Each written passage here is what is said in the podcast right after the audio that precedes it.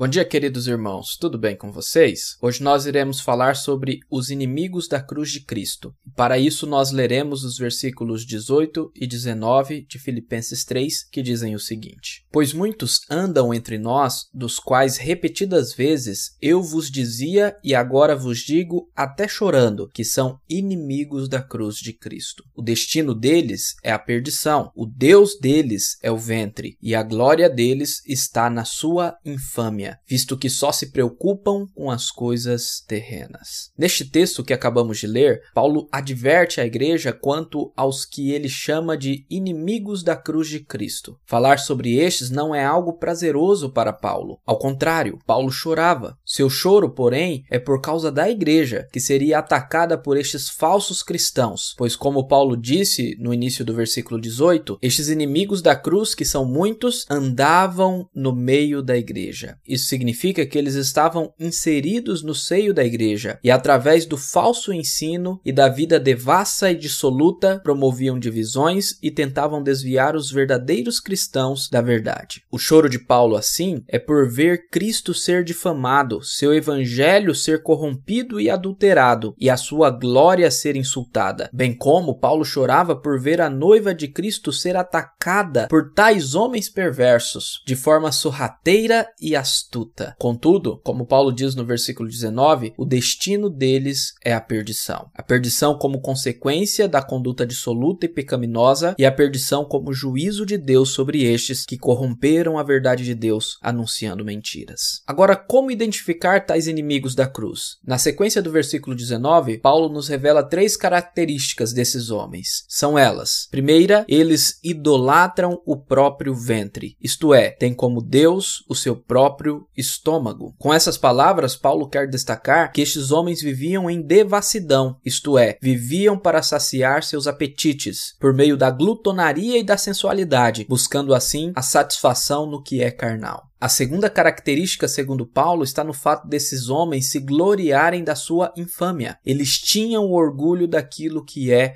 vergonhoso. Portanto, eles faziam o que é mal, o que é desprezível e ficavam contando vantagens sobre isto. A semelhança de muitos homens hoje que se orgulham de seus pecados e misérias quando contam com vaidade para os outros as suas atitudes corruptas. Por fim, a última característica destacada por Paulo destes homens perversos é que eles se preocupam com as coisas terrenas, que é em essência amar o mundo e as coisas que há no mundo. O apóstolo João também falou sobre o problema de amar o mundo, ao dizer em sua primeira epístola, no capítulo 2, no versículo 15, o seguinte: Não ameis o mundo nem as coisas que há no mundo. Se alguém amar o mundo, o amor do Pai não está nele. Semelhantemente, Tiago, em sua epístola, no capítulo 4, no versículo 4, diz: Infiéis, não compreendeis que a amizade do mundo é inimiga de Deus? Aquele, pois, que quiser ser amigo do mundo, constitui-se inimigo de Deus. Portanto, preocupar-se com as coisas terrenas terrenas é este amor ao mundo que torna os que têm inimigos de Deus e inimigos da cruz. Em Colossenses capítulo 3, versículos 5, 8 e 9, Paulo nos mostra o que são essas coisas terrenas que as pessoas buscam e cativam em seu coração. São elas: prostituição, impureza, paixão lasciva, desejo maligno e avareza, que é a idolatria, assim como a ira, a indignação, a maldade, a maledicência, a linguagem obscena do falar e a mentira. Assim, diante dessa denúncia de Paulo contra os chamados inimigos da cruz, primeiramente precisamos avaliar o nosso coração, colocá-lo em xeque, para saber se há em nós alguma dessas características que Paulo listou, compreendendo que o amor ao mundo é inimizade com Deus. Em segundo lugar, precisamos tomar cuidado com as falsas doutrinas e heresias que alguns de nosso meio tentam introduzir no seio da igreja, a fim de produzir divisão e libertinagem. Sempre compreendendo compreendendo que qualquer ensino contrário à santidade deve ser rejeitado. E por fim, precisamos rogar ao nosso Deus que nos dê desejo dele, para sermos saciados nele apenas, e assim poderemos viver para a glória dele. Amém. Que Deus abençoe o seu dia, meu querido irmão, em nome de Jesus.